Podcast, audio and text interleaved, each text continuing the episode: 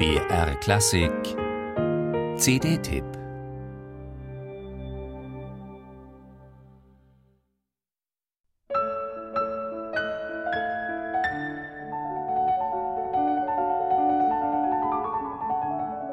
Flüchtigkeiten, Vergänglichkeiten. 20 Stück an der Zahl hat Sergei Prokofjew zwischen 1915 und 1917 für das Klavier eingefangen.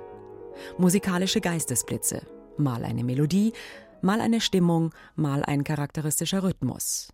Momentaufnahmen voller Poesie, jeder einzelne kaum länger als eine Minute.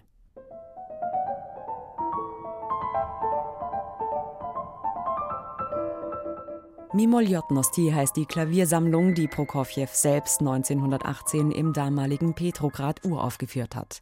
Benannt nach einem Gedicht des symbolistischen Lyrikers Konstantin Balmont.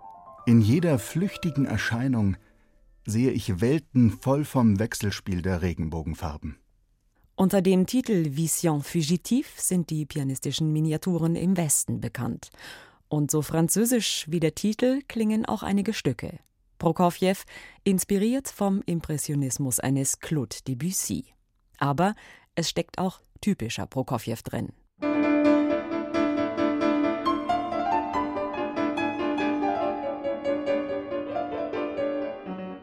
Die Pianistin Anna Gurari beweist seit Jahren, dass sie wie wenige andere prädestiniert ist für Zwischentöne, für feinste Nuancen, für atemberaubende Stimmungswechsel binnen weniger Noten.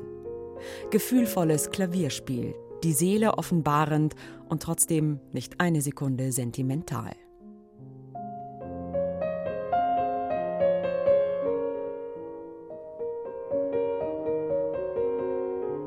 Die russische Pianistin mit Wohnsitz München hat die Vision Fugitive auf ihrer neuen CD beim Label ECM kombiniert mit einem anderen großen, wenn auch weniger bekannten Klangpoeten aus Russland, Nikolai Medner.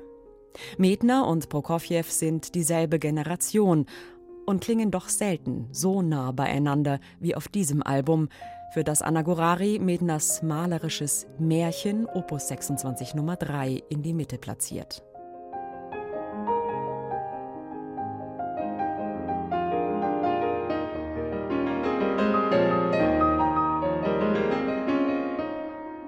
Eine Art Scharnierstück ist diese fast rhapsodische pianistische Erzählung hin zu Chopins Sonate Nummer 3 H-Moll. Jenes Werk von 1844 mit dem fast elfenhaften Scherzo und dem gewichtigen, ereignisreichen Largo, wiederum einer ganzen Welt voller Gedanken, Eingebungen, Launen. Anna Gorari ist eine Meisterin im Aufspüren und Vermitteln dieser Stimmungen. Jede für sich erkennt und schätzt sie. Sie gibt ihr Raum zum Atmen, lässt sie kommen und wieder gehen, ohne zu gewichten, ohne zu beurteilen. Immer bleibt sie neugierig, aufrichtig, ehrlich. Flüchtige Visionen sind es, die auf diesem Klavieralbum am Hörer vorbeiziehen. Aber jeder einzelne ist es wert, gehört zu werden.